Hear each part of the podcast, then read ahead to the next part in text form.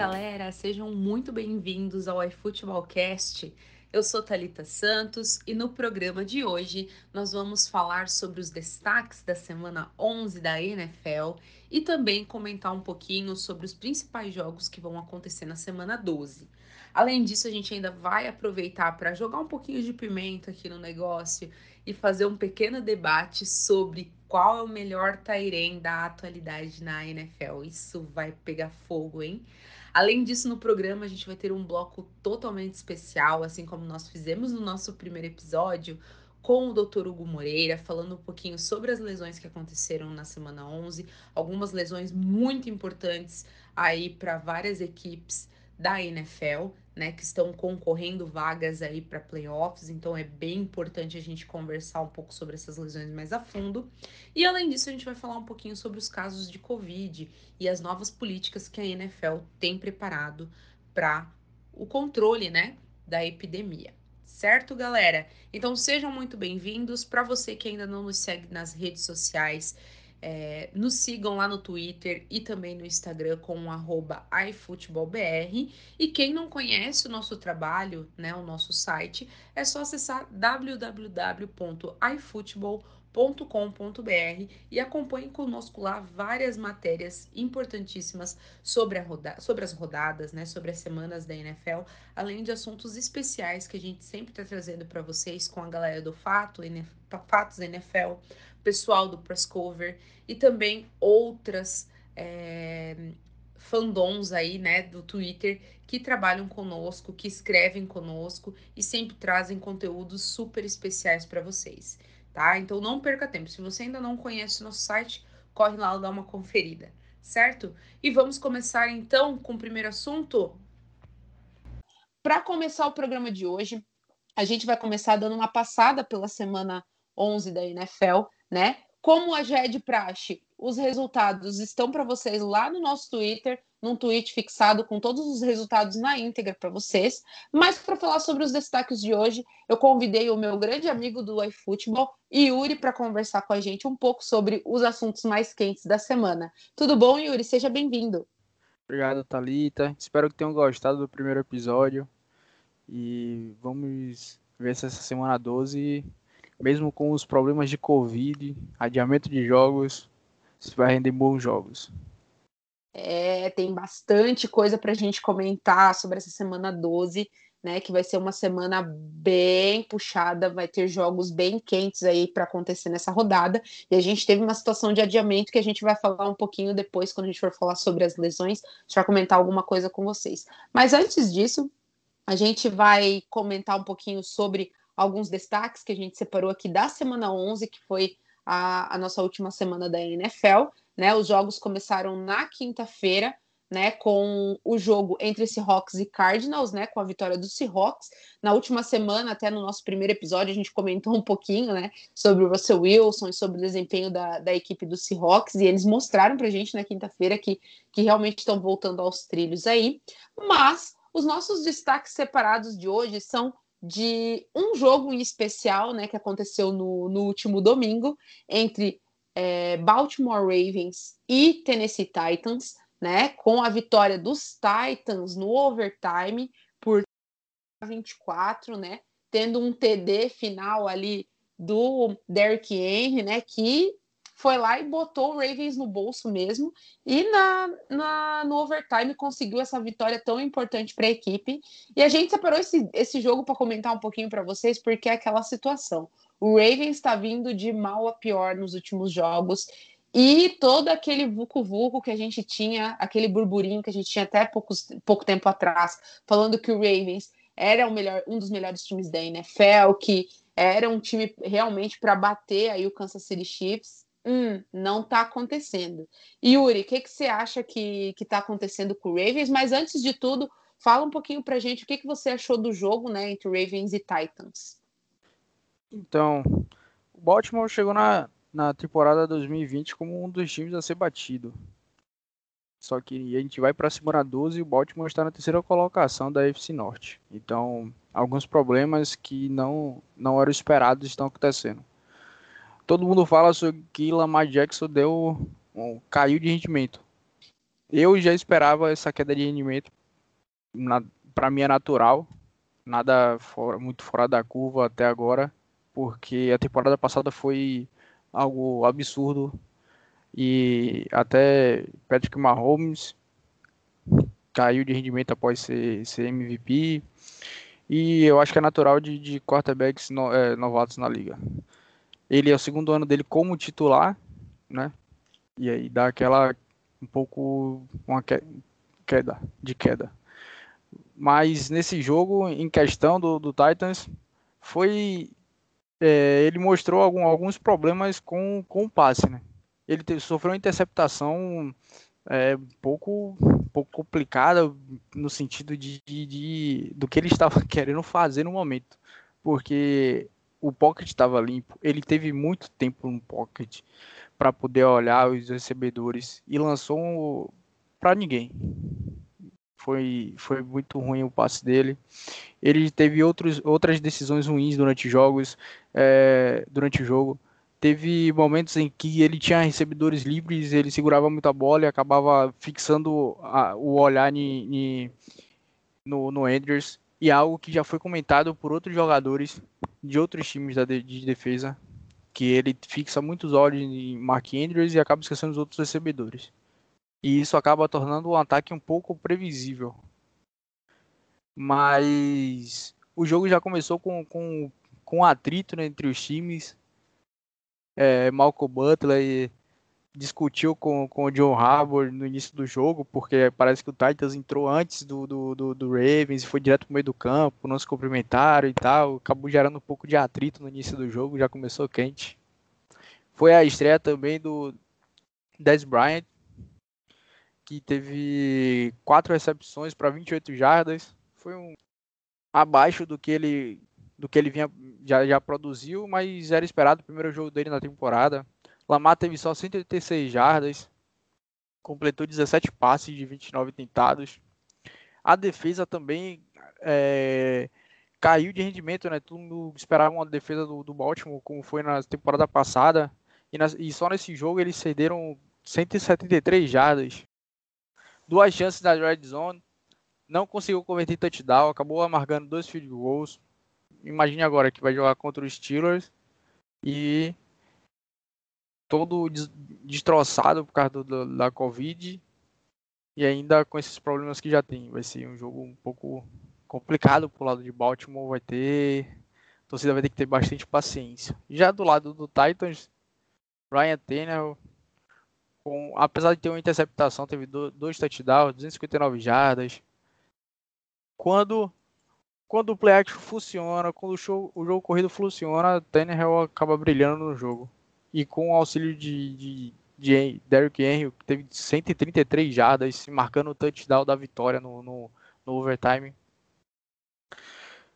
A OL de Titans também teve alguns problemas na proteção do passe. O Ryan Tannehill sofrendo com, com pressão, errando alguns passes quando pressionado, mas nada que pudesse atrapalhar o, o desempenho do ataque aéreo do, do Titans durante o jogo. Corey Davis e AJ Brown conseguindo, sempre conseguia vencer a marcação individual, né? Parecia que o, a secundária do, do, do, Baltimore batia, batia a cabeça quando ia mano a mano contra o Corey Davis e AJ Brown. Inclusive o, o, touchdown do, do AJ Brown em uma terceira para 10, faltando dois minutos. A bola estava na linha de 10 jardas e o AJ Brown conseguiu levar quatro marcadores para a endzone.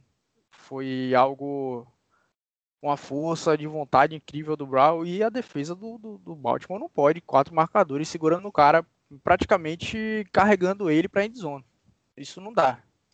Só mostra mais ainda a, o problema que tem é, John Harbaugh para resolver tanto no ataque quanto na defesa. Falando ainda ali um pouquinho sobre é, os números do Lamar, né? É, a gente vê realmente que ele tem uma dificuldade, ele tem uma deficiência muito forte na questão da leitura de jogo, né? Que nem você comentou a questão dos passes, assim, ficou muito nítido nesse, nesse último jogo como ele tem dificuldade realmente em fazer passe, né? Não que a gente mais uma vez vai falar ah, Lamar contestado, Lamar é, QB running back e tudo mais. Não é isso que a gente quer dizer, mas ele como como cabeça da equipe, como o quarterback da equipe, ele tem que dar uma olhada geral aí nos jogadores que ele tem, nas opções que ele tem, e se não tá funcionando, tem que, tem que dar um jeito. Eu acho que a equipe do, do Ravens não pode deixar do jeito que tá a situação e achar que é normal, né? A gente teve a estreia do Des Bryant, realmente a equipe precisava de um, de um wide receiver é, de nome, o Des Bryant é um jogador é, muito bom, né? Ficou bastante tempo parado, né? A gente imaginava realmente que a estreia dele não ia ser das mais brilhantes, mas assim, a gente está falando é, do Lamar, que, é, QB principal de Baltimore, sofrendo toda semana com interceptação, gente. Isso não é normal. Isso não é normal, né? A gente tem, teve aí no, no jogo contra, contra, os Steel, no, contra os Steelers, se eu não me engano, a gente teve a, o primeiro jogo, né, que, que foi derrota, né? A gente teve dois, duas interceptações. A gente teve contra o New England Patriots uma interceptação. A gente teve agora contra os Titans mais uma interceptação. Então tá virando uma bola de neve, né? O, o, o Lamar ele já tá somando seis interceptações é, nessa temporada, sendo que quatro delas foram nos últimos quatro jogos. Né? Então é muita coisa. Né? Eu acho que, que a equipe tem que dar uma atenção especial, treinar melhor o Lamar para leitura de jogo, tirar essa obviedade né, de, de passe no Mark Andrews, que, que para mim assim é uma coisa muito óbvia, é uma jogada muito óbvia. O Lamar pegou a bola, ele vai fazer um passe, ele vai passar para o Mark Andrews. Então, tipo, já ficou muito manjado essa jogadinha, né? Tá na hora do Ravens acordar. Na temporada 2019, em que que ele foi MVP, ele teve seis interceptações na temporada inteira. Ele tem seis interceptações só até a semana 11. E assim, não são algumas interceptações são bem bizarras como aconteceu no jogo do Titans. Foi foi uma, uma leitura muito errada, o passe foi muito à frente, assim, não tinha um, jogador do, do Ravens devia estar umas 5 ou 10 jardas de distância de onde o passe foi parar. Então foi uma leitura bem fácil do, do, do adversário para fazer a interceptação. E ele teve tempo no pocket, ele estava com o pocket totalmente limpo. A, apesar da linha ofensiva também tá, tá fazendo um, ótimo trabalho na proteção ao passe. Para corrida tá bom, tá conseguindo abrir espaço, mas na proteção do passe tá com alguns problemas também. Até na, no nos sacks, né? Essa temporada já teve é, 24 sacks, temporada passada inteira foram 23. 2018, se for mais para trás, foram 16 sacks. Sim. Então você tem um também que vê a parte da, da linha ofensiva. Então. Que também não tá ajudando muita coisa, né? É, mas nesse, nesse jogo foi até. Bem, aqui, o, o que é sobre a obviedade. Foi Jess Bates, safety de Cincinnati, fui procurar aqui que eu tinha lido. Que no jogo contra o, o, o Baltimore ele falou que quando o Lamar pegava a bola para lançar, que era um, um, uma, uma jogada de passe meio óbvia, eles já sabiam que Lamar ia procurar o Andrews ou o Marcus Brown. Então ficava bastante previsível o ataque. E ele já sabia onde, onde, onde marcar. É, Exatamente, é... acaba ficando aquela coisa. Ou o Lamar vai passar para o Mark Andrews, ou ele vai passar para o Brown, ou ele vai correr. Ele tem essas três opções. E isso fica muito nítido para a gente também nos números, né? O, é, se eu não me engano, o Lamar agora ele está fechando em jardas corridas, pegando aqui mais detalhado para para a gente discutir, ó, 560, 575 jardas corridas, né, contra 1948 jardas passadas. Então, se você botar aí na ponta do lápis, isso dá em torno de 25, 26% né, de, de comparativo, é, ele tem em relação a, jardas passadas, gente. Ele é o 22 segundo em jardas passadas é, entre os quarterbacks da liga. E isso é muito fraco, a gente falando de MVP. Né? É muito, Sim. muito fraco, realmente. Né? Mas também tem, a, tem a questão do, da comissão. As chamadas estão sendo um pouco óbvias Nem à toa que o próprio Lamar fala, já falou isso também. De que já teve jogo que ele, é, nessa temporada, que ele entrou em campo. Quando ele foi para a linha de scrimmage, a defesa já sabia qual ia ser a jogada que eles iam fazer. É, é, bastante complicado realmente. Eu acho que se a equipe não abrir o olho, dar uma mexida aí nesse playbook, né?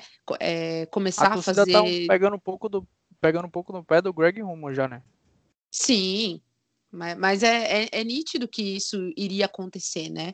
É, você vem, é, é um time que realmente é um time bastante até organizadinho. Se a gente for olhar pelo elenco, assim, é um time que, que tem tudo realmente para fazer um bom trabalho, mas está vacilando, está pecando em, em, em, situações que não deveria pecar.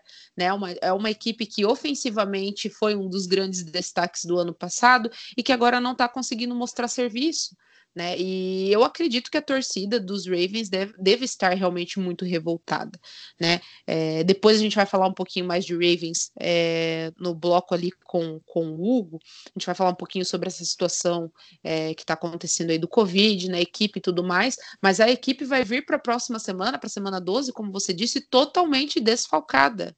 Desfalcada. Né, vai vir totalmente furada. E aí, o que, que vai fazer?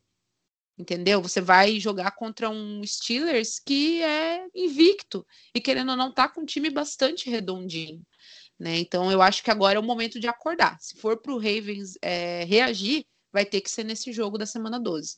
Se não for aqui, pode ter certeza, acabou, esquece, né? Acabou pro, pro Ravens, assim. É a minha opinião, assim, eu acho, né? É... E sobre o Titans, né? Eu, é como você falou, eu concordo plenamente com você, Yuri. Quando o Derrick, o Derrick Henry ele entra em campo para querer jogar, ele entra em campo para querer jogar. E é aí que o Tannehill também parece que gera um, uma, uma rede de motivação, porque o Tannehill sempre vai bem. Se o Henry vai bem, o Tannehill vai bem. E a equipe inteira sai beneficiada de tudo isso, né? É, não é à toa que o Henry hoje é, é, o, é considerado pelos números até é, o, o, melhor running back da liga em jardas corridas aí. Né? Então a equipe do, dos Titans está surpreendendo bastante, está abrindo 7-3 agora. Então Vai ser, vai ser punk. Até, por sinal, agora para semana 12, os Titans enfrentam os Colts também, que tá vindo bem embalado aí de uma vitória contra os Packers. Esse jogo tem tudo para pegar fogo aí. Depois a gente vai, vai trocar uma ideia sobre os jogos da rodada 12. Beleza? E esse foi um dos jogos que a gente escolheu, pessoal, para comentar alguma coisa com vocês, até porque é, é um assunto bastante polêmico falar sobre Baltimore Ravens hoje. Né? É, muita gente ainda considera a equipe muito forte, outros é, já viraram um pouquinho a cara, outros já desacreditaram. Então é, é bacana a gente trazer essas informações para vocês também. E agora a gente vai falar um pouquinho, né? É, na verdade, agora a gente vai gerar uma grande discussão aqui neste programa, não é mesmo? A gente vai polêmicas, brigar. Polêmicas. Polêmica, solta o barulhinho de bomba aí na edição, porque agora a gente vai debater sobre um dos assuntos mais comentados no NFL TT, que é a seguinte questão: nós precisamos falar sim sobre Travis Kelsey, o melhor Tairen da liga na atualidade, de acordo com Talita Santos, não é mesmo? Ainda bem de acordo com você e com a parte também da torcida e com uma parte enorme da torcida dos Chiefs. Não que eu seja torcedora dos Chiefs, mas eu sou cadelinha de Travis Kelsey, sim, e vou falar aqui neste podcast. Não é mesmo? E agora a gente vai discutir um pouquinho sobre o Travis Kelsey, que fez um excelente trabalho no, no último jogo né, do, do Kansas contra os Raiders. Né? Foi um jogo bastante tenso, bastante pegado. Né? Do, lado, do lado dos Raiders, nós tivemos uma grande atuação do Derek Carr foi. Eu, eu, em certos momentos do jogo, achei que realmente é, o Kansas não iria vencer. Então a gente precisa, sim, pessoal, falar do Travis Kelsey, que foi uma das peças principais na vitória né, do Kansas City Chiefs em cima do Las Vegas Raiders nesse último domingo, né, que foi o nosso jogo de Sunday Night. Foi um jogo bastante pegado. Né, a gente teve aí grandes atuações do, de ambos os lados, Mas, como eu já falei anteriormente, né, uma grande atuação do Derek Carr, mas a gente agora vai falar um pouquinho dos Chiefs, com foco realmente no Travis Kelce. Né? O resultado do jogo foi 35 a 31, foi um jogo é, que, por muitas vezes, eu olhei e falei, nossa, Chiefs pode esquecer, não vai vencer esse jogo, mas conseguiu vencer. No final, com um TD maravilhoso de quem? Travis Kelsey, estava lá na, na endzone esperando para receber aquele passe maravilhoso. Teve Travis Kelsey de quarterback também nesse jogo, fazendo passe maravilhoso. Então a gente precisa falar desse jogador incrível. E parei de falar tanto de, de tanta lambeção, porque se me deixarem, eu vou ficar aqui fazendo uma resenha gigante sobre Travis Kelsey. Eu chamei o Yuri hoje, especialmente para a gente falar sobre Travis Kelsey, porque o Yuri, eu já vou adiantar aqui para vocês, né, nessa gravação, que ele é anti-Travis Kelsey. Não que ele seja anti-Travis Kelsey, mas ele não acredita em Travis Kelsey melhor Tyrene. E ele vai explicar os porquês dele agora, nesse momento, Yuri. Por que Travis Kelsey não é para você o melhor Tyrene da NFL na atualidade? Então, eu não sou anti-Travis Kelsey, só acho que ele é o segundo melhor Tyrene da atualidade. Hoje ele pode ser o melhor Tyrene atuando, porque Kiro está fora. E para mim é o melhor Tyrene da NFL. Por uma diferença mínima, que é na. Eu acredito que o Tyrene, para ser o melhor Tyrene da, da NFL, ele tem que ser um jogador completo da posição. Se você apenas recebe, trabalha bem recebendo a bola e marcando touchdown, você é um, um wide receiver. Esquece Tyrene. Mas enfim, não que Travis Kelce seja horrível, bloqueando e tal, como algumas pessoas acreditam e falam, falam por aí. Mas George Kittle é um jogador muito bom, recebe um passe, é, ganhando jardas após a recepção. Ele é, para mim, é o melhor tarefa fazendo isso hoje. E não está na, na, jogando, né? Esses jogos, então o que eu fiz foi. Bom, vou pegar um comparativo do ano de 2019 para poder tentar exemplificar um pouco mais. Então, Kiro, George Kiro é o melhor é, Tyrande bloqueando para a corrida. Isso eu espero que ninguém tenha dúvidas. E, e enquanto Travis Kelsey, ele é top 10. Não é, não tá no topo, mas também bloqueia bem. E aí quando você vai para o bloqueio de passe, Travis Kelsey é melhor que George Kittle no bloqueio de passe. Kittle só, na maioria dos, dos jogos e da, de passe, ele está. Ele, na maioria não, mas pelo menos um terço dessas jogadas ele está bloqueando. Enquanto o Travis Kelsey está correndo rotas e recebendo um passe de Patrick Mahomes. Então você vê uma diferença nisso do, dos números.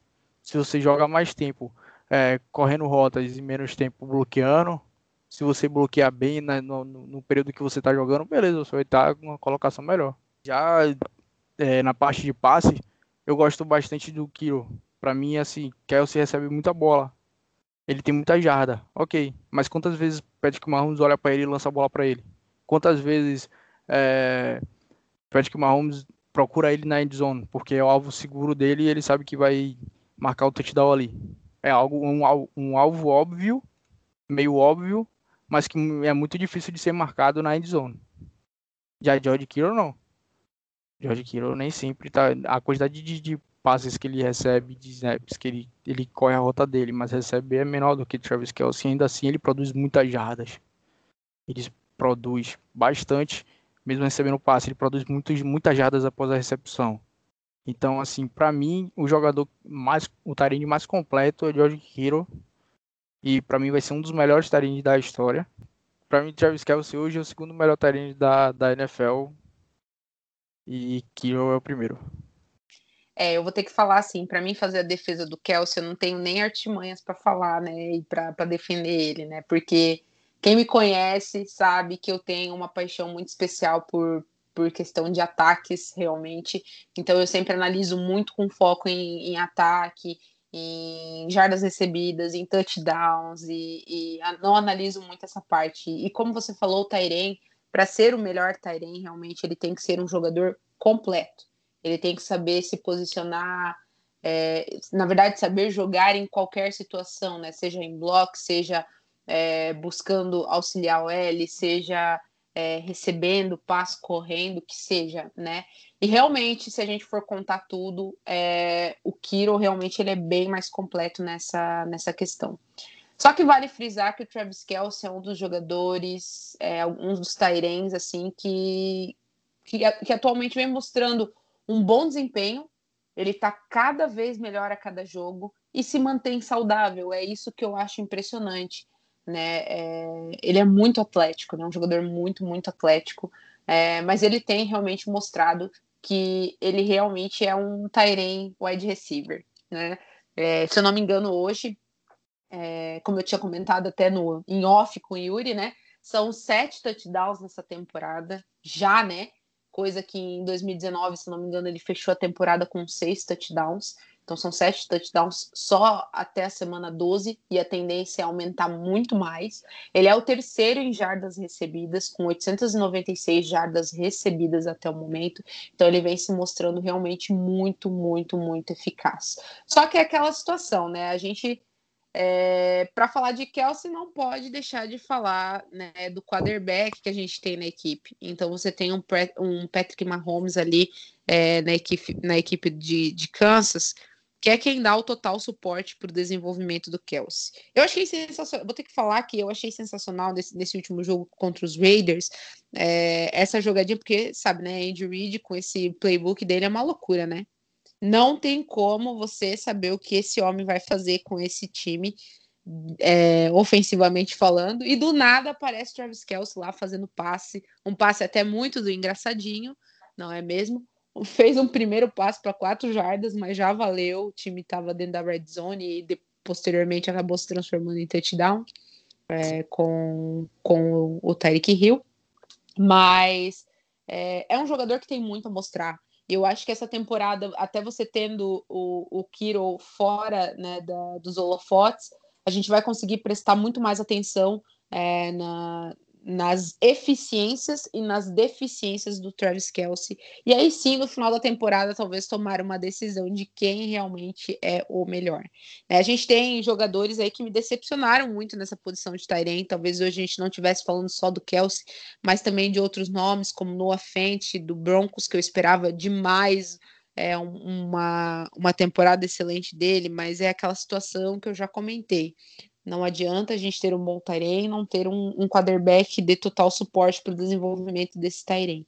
Né? É, também ele acabou se lesionando no começo da temporada, entre as, entre as três primeiras semanas, eu acho que ele se lesionou, na semana 3, né? E ficou aí duas semanas afastados da equipe do Broncos, então isso prejudicou bastante os números deles.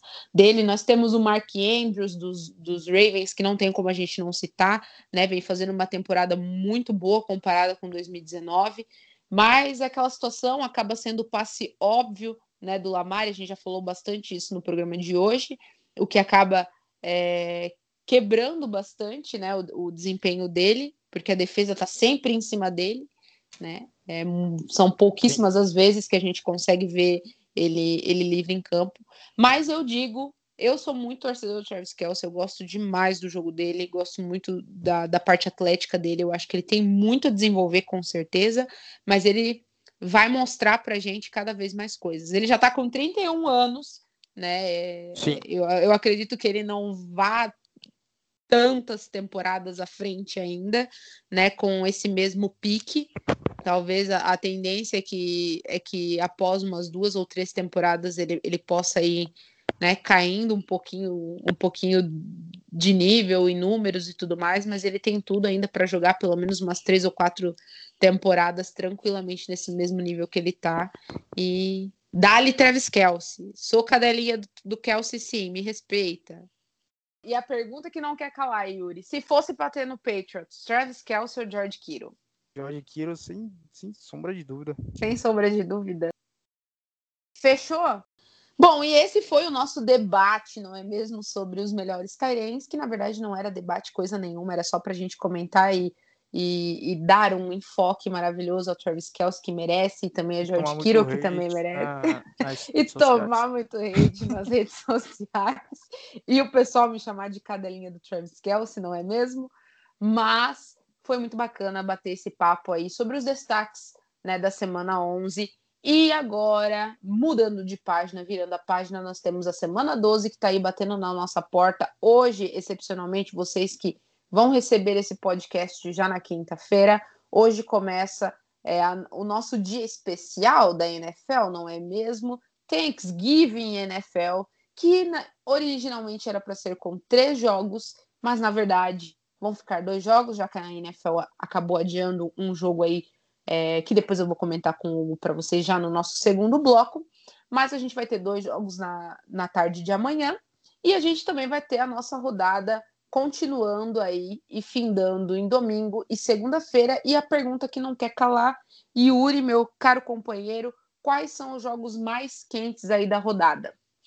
Jogos bons que tem, não tem como deixar de, de falar de Steelers e Ravens, apesar do, de não saber como é que se vai ter o jogo, se Baltimore vai, como é que Baltimore vai estar. Se vai ou não vai, se vem ou não é, vem. É, mas é uma, é uma grande rivalidade da divisão. E eu acho que o, o time, o, a, a torcida de Pittsburgh está doida para vencer o Baltimore. Então vai ser um, eu acredito que seja um bom jogo. Outro bom jogo que vai ter vai ser Tampa e Chiefs. Vamos ver como é que o, é, Tom Brady vai encontrar o Chiefs agora jogando pelo Buccaneers. Eu acho que vai ser um bom jogo. Rams e 49ers também vai ser outro vai ser outro bom confronto entre as duas equipes. Los Angeles tem, tem melhorado bastante. E, as outra, e a outra rivalidade de divisão que tem é Packers Bears no Sunday Night. Packers teve uma, uma derrota ruim contra o Colts. E eu acredito que vença o Bears na, no Sunday Night, mas essa rivalidade é sempre boa de assistir. Maravilhosa. Eu também aposto para quem quiser ir achar um jogo um pouquinho mais alternativo no horário das três horas da tarde, Colts e Titans. Esse jogo vai ser maravilhoso. O Colts está vindo embalado, né? Como você comentou, de uma vitória contra o Packers, que foi um jogo assim. Nossa, gente, foi um jogo maravilhoso de assistir. Né? É um jogo que foi para overtime, que teve vitória depois de, de, de field goal do Rodrigo Blankenship.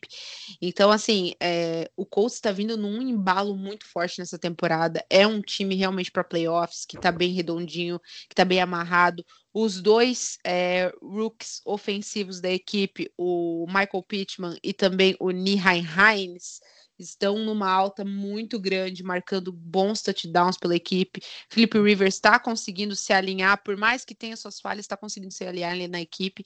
Então eu acho que vai ser um jogo maravilhoso. A gente já falou do Titans hoje, que é um time que também está é, vindo muito bem, então vai ser um jogo bem legal aos olhos. E vai ser bom para para ver como é que vai se sair, como a gente falou, o ataque do Titans contra uma defesa muito boa contra o jogo terrestre. É uma das melhores da liga. Em, teve menos de 900 jardas sofridas, é, permitidas terrestres, se não me engano, nessa temporada. E vai ser.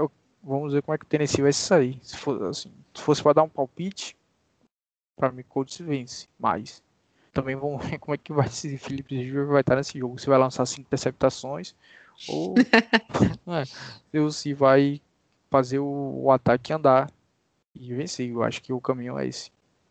É, dessa vez eu vou ter que concordar. A minha aposta também é nos Colts. Eu acho que o Colts está vindo embalado e ele vai continuar embalado até chegar nos playoffs. Depois a gente vê o que vai acontecer.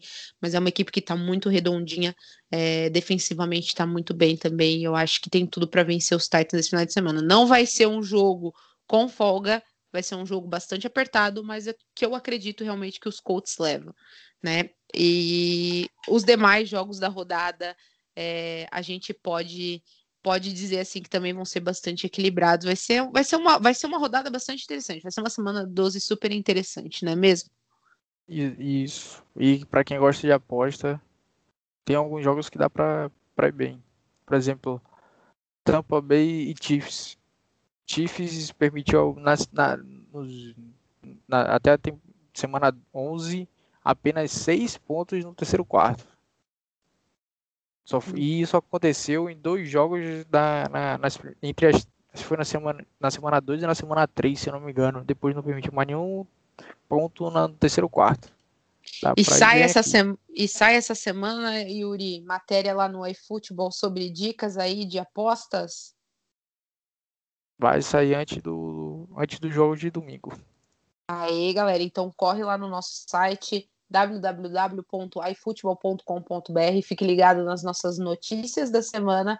Lá o Yuri escreve vários assuntos interessantes pra gente. Também de vez em quando solta alguns detalhezinhos aí do college, né mesmo, Yuri? Sim, apesar é, do assim o college essa temporada tá tô um pouco sem, sem ânimo muito para assistir e tal, porque teve muitos jogadores que não estão querendo jogar, saíram, teve já vários jogos adiados, não tem torcida no college.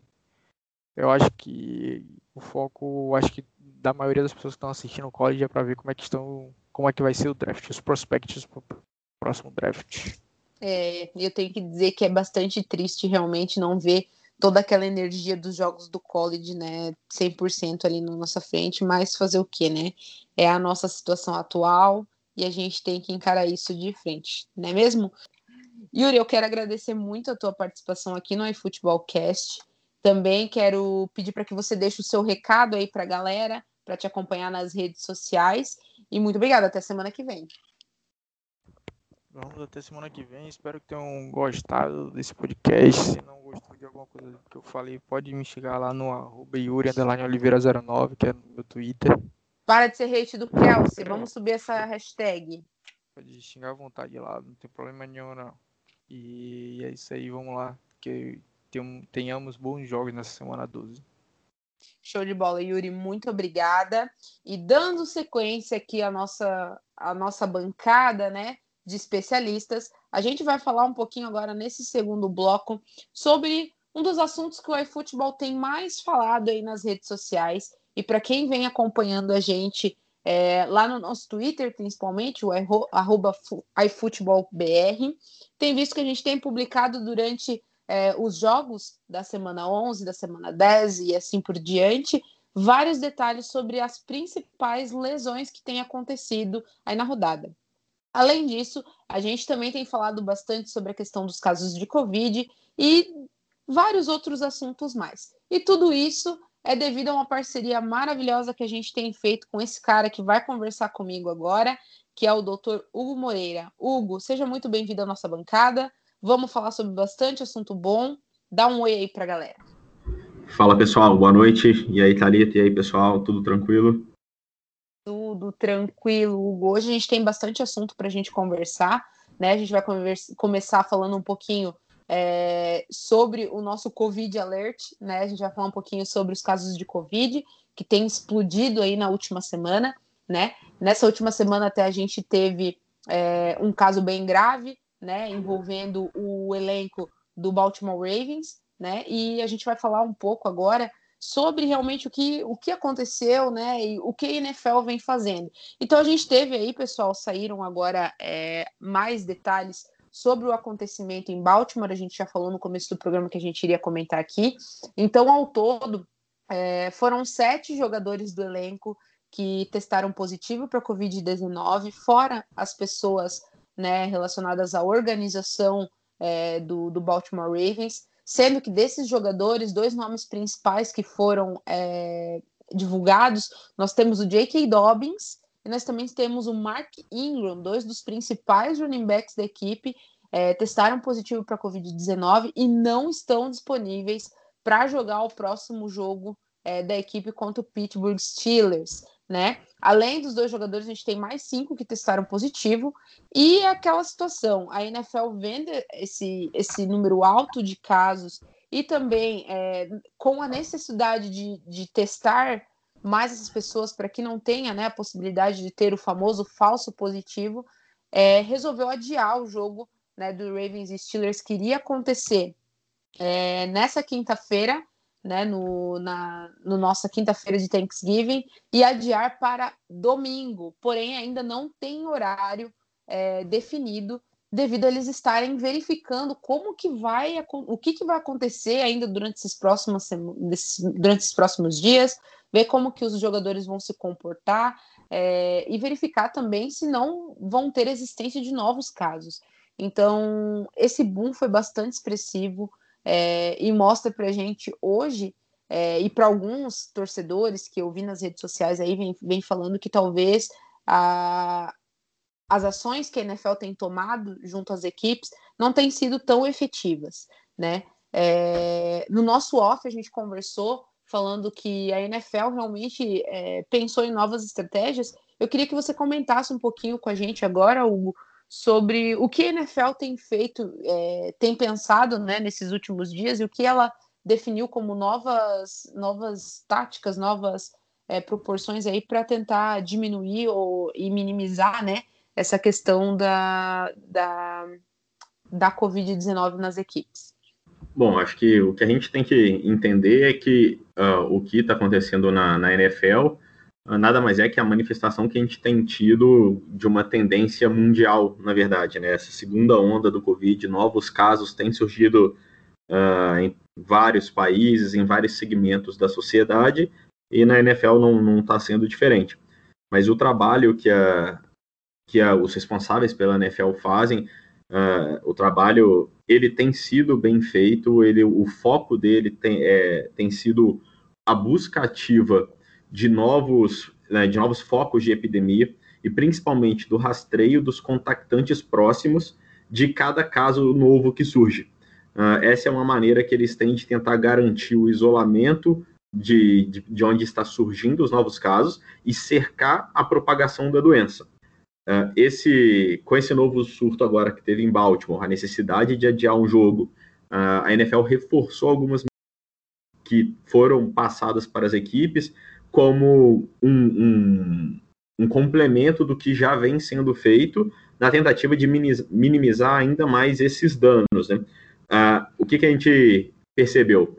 Uh, a equipe dos Ravens agora soltou uma nota em que ela identificou uh, um staff que teve alguma, algum comportamento de risco e que eles notificaram como um, o foco desencadeante desses novos episódios de Covid na equipe, e o fato de conseguir identificar, de rastrear da onde veio, é importante para diminuir a propagação. E outra coisa importante foi, foi eles ter notificado isso uh, e informado a punição desse staff como uma forma de, de chamar atenção para as outras equipes. Isso é uma maneira de, de servir de exemplo para coagir os integrantes das outras equipes a diminuírem essas exposições. Uh, quando eles se expõem, eles estão colocando a sua saúde em risco, estão colocando a saúde dos colegas, estão comprometendo uh, o desempenho das equipes. Você tem desfalques importantes perdendo o jogo pela contaminação. Em último caso, agora eles estão começando a colocar em risco o andamento do campeonato. Outro exemplo que a gente teve nessa semana foi Cleveland, que identificou o caso em um jogador. E a partir desse momento, assim que identificou esse caso, uh, eles fecharam as atividades na, nas instalações deles e a partir daí vão fazer todas as, as atividades de equipe de maneira remota. Assim, ela diminui a chance de você ter uma contaminação entre os integrantes da equipe. O que, que a NFL tem, tem feito de reforço nesses últimos dias para tentar controlar a disseminação da epidemia? Uh, o primeiro passo foi uh, alguma medida para o momento do jogo, e o que eles propuseram é o reforço do distanciamento e do uso da máscara na beira de campo para todos os jogadores. Todos aqueles que não estiverem prontos para entrar no gramado, eles vão ter que usar máscara. Uh, o, os cumprimentos no final do jogo, eles também orientaram que isso seja feito de uma maneira mais parcimoniosa, uma maneira bem limitada. Além disso, os, o número de integrantes para viagem também vai ser limitado a partir de agora eles limitaram a um número de 62 jogadores por viagem, incluindo aqueles jogadores que a equipe uh, tenha colocado na, na, reserva do Covid, mas que poderia sair de acordo com o resultado dos exames. Esses jogadores eles vão estar inclusos nesse limite máximo. E além disso, até mesmo a parte de comissão médica está limitada agora para participar das instalações da equipe. Eles estipularam um número máximo de cinco pessoas que pode, que vão, e aí vai incluir né, o quiroprata, o médico, até mesmo o barbeiro eles citaram como uma maneira de tentar limitar a exposição. Todas essas pessoas que entrarem nas instalações têm que ter sido testadas nas últimas 12 horas, não podem ter sintomas. Então, assim, são medidas que aos poucos eles vão uh, acrescentando rigor para tentar controlar a epidemia. Teve muitas mudanças, realmente, essas mudanças a gente ainda não sabe se vão ser efetivas, né? A partir dessa semana vai já começar a, a, a vigorar essas novas regras aí da, da NFL, né? Mas eu queria que você comentasse um pouquinho, Hugo, principalmente porque é uma das questões que o pessoal tem levantado bastante através das redes sociais com a gente, que é a questão do famoso falso positivo. Né, e do porquê que a NFL exige apenas cinco dias de descanso aí, de controle para esses jogadores que, que acabam indo aí para a lista de jogadores com Covid-19. Esse é até um caso é, mais recente aí que, que a gente tinha comentado em off também, é o caso do Adam Thielen, né, do, do, do Minnesota Vikings, que testou positivo para Covid-19 na segunda-feira, né, após o, o jogo contra os Cowboys. E durante a semana ele foi monitorado, se eu não me engano, durante uns dois dias aí os testes foram negativos, né? É... Ao, ao, que se, ao que se explica essa questão né, do, do falso positivo e o porquê, né, é, esse controle apenas de cinco dias aí de, dessa questão do falso positivo? Bom, a, o, o falso positivo, ele tem explicação baseada na, nas medidas que a gente tem quando a gente está falando de medicina preventiva. Ah, o, os testes de PCR que têm sido feitos nos atletas e nas comissões técnicas, eles são testes de rastreio. O objetivo aqui é conseguir fazer o diagnóstico precoce uh, de do, da, da doença, e para isso a gente utiliza testes que são muito sensíveis, ou seja, esses testes eles dão muito positivo. Qual que é a vantagem de você usar esse tipo de teste no controle de uma epidemia? O teste que é extremamente sensível, ele é bom para confirmar aqueles que não tiveram o exame positivo com certeza eles não têm a doença. Então, assim, se o cara é negativo, ele com certeza é negativo. Se o teste é positivo, ele tem uma possibilidade de ser um falso positivo. Então, assim, ele é um teste que não, às vezes não é tão específico para a doença, mas ele é muito sensível. E esse é um princípio básico de, de uma medida de medicina preventiva que a gente utiliza não só para o Covid, mas para diversas doenças em que a gente está buscando o rastreio. E aí, nesses cinco dias depois de um exame positivo, o, o paciente ele vai ser retestado, e de acordo com os novos resultados, você pode perceber que, na verdade, uh, repetindo os exames, os exames passando a vir negativos, aquele primeiro exame era um falso positivo, e você tem segurança para tirar esse paciente da, da, da reserva do Covid. Caso os exames venham repetindo positivo, você tem a confirmação de que uh, o diagnóstico estava correto inicialmente, e aí você precisa de um tempo mínimo de 10 dias de afastamento. Mas então o falso positivo ele faz parte das medidas de rastreio. Uh, é, é o ideal para um exame utilizado para diagnóstico precoce, que ele tenha alta sensibilidade, e isso não tem como fugir uh, de um alto número de falso positivo. O importante é, se veio negativo, você tem segurança para liberar para o jogo. Por isso que é um tipo de exame importante. É, e vale frisar, né, pessoal, que esses cinco dias que a, que a NFL pede, durante esses cinco dias, eles voltam a testar, a fazer os testes né, necessários com o jogador durante todos esses dias. Então, o jogador, ele, ele recebe, né, toda, toda a assistência da, da equipe médica da, da equipe, e até que se tenha totalmente certeza de que ele pode realmente voltar a campo, ele não volta. Né? Bom, pessoal, então, sobre a questão da, da Covid, né, vamos aguardar aí os próximos capítulos dessa novela Ravens e Steelers, mas eu acredito que sim, o jogo vai poder acontecer na, na no próximo domingo, mesmo tendo o Ravens aí tão desfalcado, principalmente na questão ofensiva, né, que vai ser bastante difícil para a equipe, porém não impossível de jogar, né? Seguindo então aqui com o nosso bate-papo com o Hugo, a gente vai falar um pouquinho agora sobre as lesões, né? O que esse final de semana pegou fogo realmente, a gente teve algumas lesões até bastante graves, né? Então a gente ainda teve a repercussão da, da, da top lesão, vamos dizer assim, da semana passada, que foi a lesão do Drew Brees, né? Essa semana nós tivemos aí é, o diagnóstico completo do que aconteceu com, com o quarterback. E além dele, nós tivemos também duas lesões envolvendo também quarterbacks que foram bastante vamos dizer assim, preocupantes né, para as torcidas nesse final de semana. Então a gente vai começar falando sobre a lesão que aconteceu com o Joe Burrow no confronto entre Bengals e Washington, né? Que foi, eu acho que, que, uma das lesões que mais chocou o pessoal nesse final de semana. Todo mundo ficou muito triste, porque o Calouro vinha fazendo um excelente trabalho pela equipe de Cincinnati e agora tá fora né, da temporada com essa lesão. Hugo, poderia falar para a gente um pouquinho sobre a lesão que aconteceu com o Joe Burrow e todas, todos os diagnósticos que saíram durante essa semana?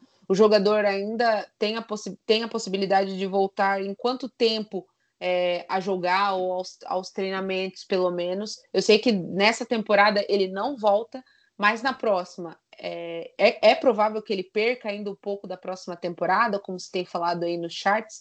É, fala um pouquinho para a gente sobre isso. É, a lesão do, do Burrow ela chama muito, ela chama muito a atenção porque a gente está falando de um trauma grave no joelho uh, em, um, em um atleta jovem, né, com um futuro muito promissor. Então tudo isso chama muito a atenção e foi muito discutido sobre a gravidade dessa lesão. Uh, e assim que confirmou o diagnóstico, a gente já tinha né, falado em, em tempo real na hora da possibilidade de lesão do cruzado anterior com colateral medial pelo mecanismo de trauma ser muito típico da, no momento que a gente conseguia assistir a partida, já tinha essa principal hipótese e que foi confirmada pela, pelo exame de ressonância no dia seguinte. Uh, o que preocupou muito é, é, o fato de ter essa lesão do colateral medial associada. Isso chamou a atenção uh, da, da galera que estava acompanhando as notícias e preocupou em relação ao potencial de recuperação uh, do Burrow. E o que, que a gente pode falar a, a respeito disso? Primeira coisa que a galera tem que entender é que a lesão do colateral medial associada ao cruzado anterior é o tipo de lesão mais comum, é o tipo de associação mais comum das lesões ligamentares do joelho. Então, assim, não é uma lesão rara, não é uma lesão que foge do comum esse tipo de lesão que ele teve. Apesar da imagem parecer ser algo muito grave, ela não é muito diferente das várias outras lesões de LCA que a gente já teve nessa temporada. Uh, e mesmo essas outras lesões associadas que não ficaram muito claras na, no diagnóstico do atleta, a gente imagina que seja lesão de menisco, alguma lesão de cartilagem que pode ter acontecido uh, associada, mas que também fazem parte desse complexo de doença que a gente lida diariamente. E o que é importante ressaltar, a lesão do colateral medial associada ao cruzado anterior, ela não altera o prognóstico. Então, o cruzado, o o, o ligamento colateral medial, ele é um ligamento que tem potencial de cicatrizar sozinho, sem nem precisar de cirurgia. Então, ao longo das próximas semanas, se você observar que o colateral medial cicatrizou sem a necessidade de uma intervenção, uh, o tratamento ele vai ser basicamente a cirurgia do LCA, igual qualquer outra lesão que a gente já tenha acompanhado. Então, e mesmo que tenha sido necessário um reparo ou a reconstrução do colateral medial, uh, o, o prognóstico ele continua sendo muito parecido. Então eu acredito que em torno de nove meses ele já esteja pronto para voltar aos gramados. Acredito que ele esteja disponível para a primeira rodada da temporada seguinte. Não acho que seja uma lesão muito mais prolongada do que isso, até porque aqui a gente está falando de um quarterback. Quarterback, por mais que ele seja o alvo frequente das lesões, uh, ele é um, um atleta que não depende tanto dos movimentos rotacionais para fazer o pivô, para fazer uh, um giro, um drible, alguma coisa que possa instabilizar o joelho ou forçar demais uh, a cirurgia que tenha sido realizada. Nesse caso, para o quarterback, ele consegue se adaptar bem ao novo joelho que ele vai ter. Claro que não é um joelho igual uh, ao natural, mas é um joelho muito adequado para a prática do esporte. Então eu acredito que performance dele, ele tem um grande potencial de ser um destaque da próxima temporada. E para isso eu até cito alguns exemplos que a própria NFL traz para a gente alguns anos anteriores. 2008, o Tom Brady perdeu a temporada por uma lesão de cruzado anterior com colateral medial. E de lá para cá a gente tem né, o histórico dele provando que a, a parte de performance não foi alterada.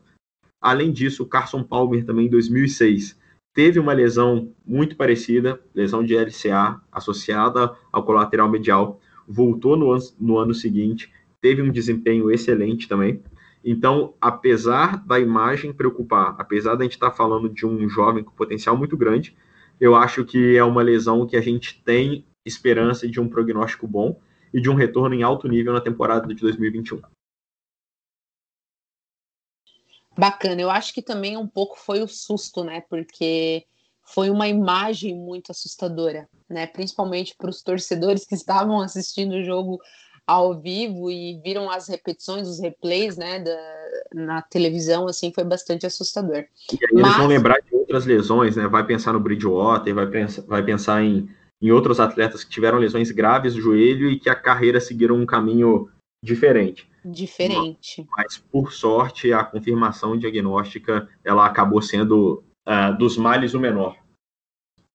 É o que, o que para a gente conforta um pouco, já que a gente espera muito do Joe Burrow, né? Ele é um, foi um dos destaques do college e vem fazendo um trabalho excelente pelos Bengals, né? Uma equipe que também tá, tá bastante desfalcada, faltando várias peças, mas vem fazendo um, um, trabalho muito bom realmente. A gente espera que o jogador ele possa se recuperar logo e que no ano que vem volte com tudo aí com a equipe, né? Uma segunda lesão que também foi bastante preocupante nesse final de semana foi uma lesão envolvendo Tua Tagovailoa, não é mesmo? No jogo entre Broncos e Miami Dolphins, a a torcida dos Dolphins teve o coração aí pausado, né, durante alguns minutos, né, já que o jogador também tem histórico de lesão, tá voltando de lesão, né, de uma, uma lesão muito semelhante, né, que ele teve é, no college, passou bastante tempo para se recuperar, veio com tudo pro, pro draft, conseguiu é, ser é, escolhido pela equipe do Miami Dolphins e nesse final de semana sofreu mais uma lesão. Fala pra gente um pouquinho, Hugo, sobre essa lesão do Tua e acalma um pouco os nossos corações, porque a gente tá, tá bastante apreensivo em relação ao diagnóstico desse jogador. É, o Tua é outro atleta que a gente tem ficado de olho em relação à performance dele ao longo da temporada, porque ele tem um histórico de lesão importante, né? Ah, aqui eu começo destacando uma lesão que a gente até comentou no É Osso quando a gente começou a página, que foi a fratura luxação de quadril que ele teve no final do ano passado e que tirou ele aí dos gramados por seis meses. É uma lesão grave, com potencial de complicar enorme, mas a princípio ele está bem em relação a essa parte. E o que ele teve na última partida foi um trauma torcional do tornozelo.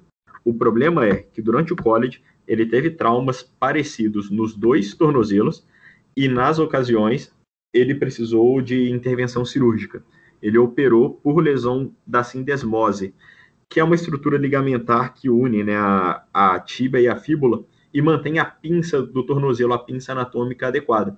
Então, esse é um tipo de entorse que a gente teve alguns episódios já nessa temporada também. Né? O McCaffrey talvez seja o principal exemplo de, de lesão que tira o atleta aí por quatro, seis semanas. A diferença é que o Tua, como ele já teve essas lesões nos dois tornozelos durante o college e pela cirurgia, pelo tipo de cirurgia que foi feito, ele tem um dispositivo de fixação no tornozelo, a gente acredita que isso pode até servir como um protetor interno. Né? O fato dele ter um dispositivo bem na região lesada do tornozelo pode atuar como uma proteção para que não tenha sido uma lesão tão grave quanto as anteriores.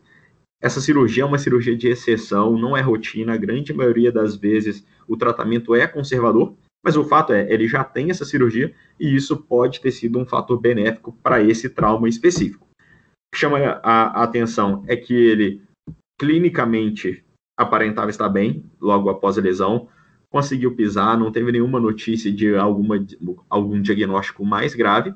E a impressão que passou para a gente é que, na verdade, uh, isso foi até meio já discutido na, na hora do jogo, é que, na verdade, uh, ele tenha saído da partida por uma opção técnica.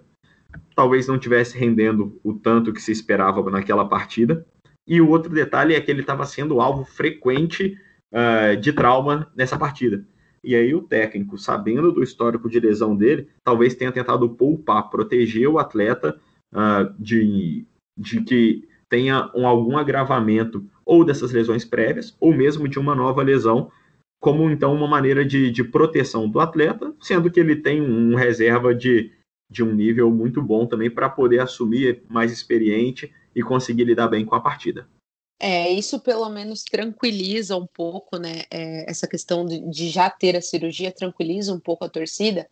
Mas em quanto tempo, mais ou menos, você acredita que ele já deve estar de volta aos campos? Tudo indica que foi um, um, um torce leve, né? Mas na verdade o que ele teve foi um high ankle sprain, né? Uma lesão da sindesmose de novo. Mas como o diagnóstico a gente vai dividir entre traumas leves, moderados e graves, trauma leve, normalmente entre 0 e 2 semanas, o atleta tem condição de voltar ao gramado. Moderado de, 4, de 2 a 4 e o grave de 4 a 6. No caso dele, clinicamente olhando, ele conseguindo pisar já no gramado logo depois do trauma, eu acredito que no máximo em duas semanas ele já vai ter condições de estar na partida, se for opção do técnico. É, e a gente vê que, que a questão de, de tempo de recuperação da NFL é uma coisa muito rápida, né? Então, realmente é bem provável que em duas semanas ou até menos ele já esteja em campo de volta. Enquanto isso, né, os Dolphins ficam aí com, com o Ryan Fitzpatrick na, na equipe, né? E que vai fazer um bom trabalho também. Isso é questão de qualidade, não vai mudar é, muito, porque o Fitzpatrick Patrick vem numa temporada muito boa, uma, uma temporada de ascensão para ele, então vai conseguir substituir sim em grande nível o Tua Tagovailoa. Né? Isso, isso, é muito importante né, na, no elenco. Quando a gente está falando de lesão, é uma discussão que a gente tem sempre no É Osso. Um dos principais aspectos que você vai avaliar na hora de definir o prognóstico de uma lesão é qual ah, o nível que esse jogador representa na equipe. Se ele é um destaque da equipe, se é um destaque do campeonato, ou se ele tem uma reposição à altura no elenco. Se ele tem uma reposição à altura, às vezes você pode preservar a saúde desse atleta e tirar um pouco uh, o risco dele sofrer um agravamento da lesão. É, isso é bem importante. E foi muito bem pensado também pelos Dolphins, né? Ter dois jogadores que estão hoje basicamente no mesmo nível, né? Até ouso em comentar que talvez o Ryan Fitzpatrick esteja um pouquinho mais acima do nível né, do Tua, né? É, até pelo, pela boa temporada que vem fazendo, é, que vinha fazendo, né? Até ter essa troca. Mas eu acredito que os Dolphins não vão sair prejudicados e, em primeiro lugar, vão pensar sim na saúde do Tua. Exatamente. Né? Preservar um futuro potencial. Com certeza. É como muitos dizem, né? Ele é o futuro da equipe de Miami e a equipe de Miami, como tal, tem que cuidar disso. Exato. Né? Seguindo então para o nosso último comentário da, desse programa, né, a gente vai falar um pouquinho sobre o fechamento aí do diagnóstico da lesão do Drew Brees, né, que saiu aí essa semana, é, um diagnóstico bombástico, não é, sobre a lesão do Drew Brees, mostrando aí que ele teve 11 fraturas, né, num total aí de 11 fraturas eu vou pedir para você comentar um pouco, um pouco sobre isso, Hugo, porque assim, eu até o momento ainda estou chocada né, com, com esse resultado e entender né, se isso tudo aconteceu é, apenas em um jogo, até para o pessoal saber se isso aconteceu apenas em um jogo, ele já vinha né, com lesões já de outros jogos e agora é que foi o, o agravamento. É, falando sobre o, o, o é uma história cada vez mais atípica, essa fratura de costela.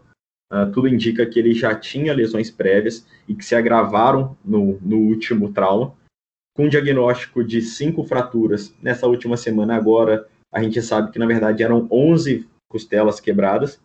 O que que isso vai impactar uh, em relação ao retorno dele à NFL? Uh, ah, o fato dessas 11 fraturas não terem sido diagnosticadas no momento inicial indicam para a gente que foram fraturas discretas, devem ter sido percebidas em exames mais detalhados para acompanhamento das fraturas iniciais e principalmente para acompanhamento do pneumotórax, que é aquele colapso do pulmão que, que foi diagnosticado e que era o principal fator de preocupação na lesão do, do Brice. De lá para cá, uh, não se tem nenhuma notícia de que tenha sido necessária alguma intervenção, como uma drenagem do pneumotórax ou algum, algum tipo de de tratamento mais avançado. Então, isso representa para a gente que o pneumotórax está tendo uma boa evolução.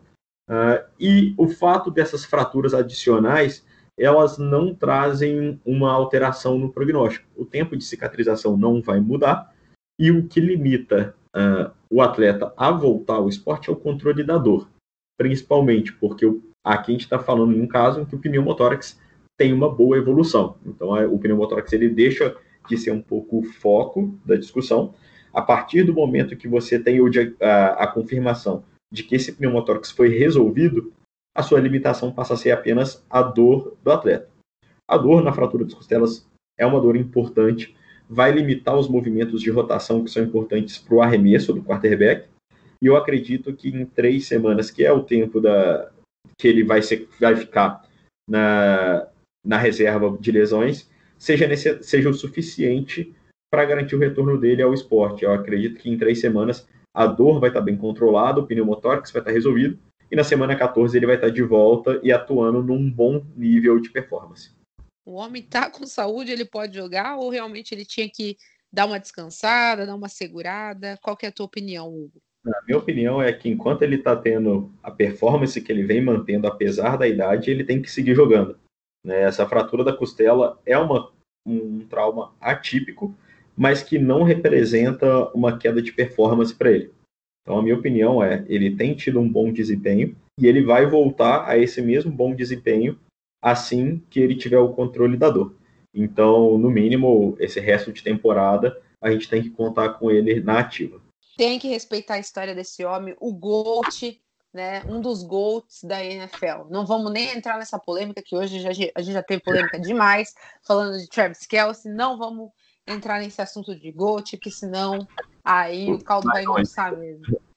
Chega de polêmica. Uma hora a gente grava aqui um podcast só falando de polêmicas da NFL, não é mesmo? Hugo, quero agradecer muito a tua presença, mais uma vez aqui trazendo informação de qualidade e aquilo que o pessoal mais quer saber. O pessoal pergunta muito nas nossas redes sociais. Então aproveita agora para divulgar o teu trabalho, falar um pouquinho sobre as tuas redes sociais. E é isso. Boa, obrigado aí, Thalita, pelo convite de novo. Valeu, Yuri, valeu, Flávio, pela, pela participação de hoje também. Um abraço para todo mundo que está ouvindo e quem quiser, quem tiver interesse em continuar acompanhando a análise das lesões da NFL, da NBA e do futebol, uh, é só acompanhar o nosso arroba é osso no Instagram. Um abraço. Show de bola. Além né, de acompanhar o, o Hugo no É Osso, você também pode acompanhar as matérias semanais do Hugo que saem lá no nosso site do iFootball, www.ifootball.com.br e nos finais de semana, né, se acontecer alguma lesão, a gente torce para não acontecer, mas se acontecer, o Hugo também aparece lá no nosso Twitter dando para vocês os detalhes e as análises aí das imagens, né, da, das lesões para vocês na íntegra. Muito obrigada, Hugo. Abração. Finalizando então o nosso programa de hoje, pessoal, agradecendo mais uma vez a todos vocês que tiraram um tempinho aí para escutar essa nossa ladainha toda, né? Uma, uma ladainha muito importante que a gente gosta muito de fazer. O nosso primeiro episódio foi um sucesso, a gente gostou muito de fazer e a gente recebeu várias parabenizações, é, muita coisa positiva a gente recebeu nas nossas redes sociais e isso motiva muito a gente a continuar a fazendo aí vários programas para vocês. Quero agradecer especialmente ao Yuri, que tirou um tempinho aí para conversar com a gente, também ao doutor Hugo Moreira e até a próxima, pessoal. Não esqueçam de nos seguir nas nossas redes sociais. Um abraço. Tchau, tchau.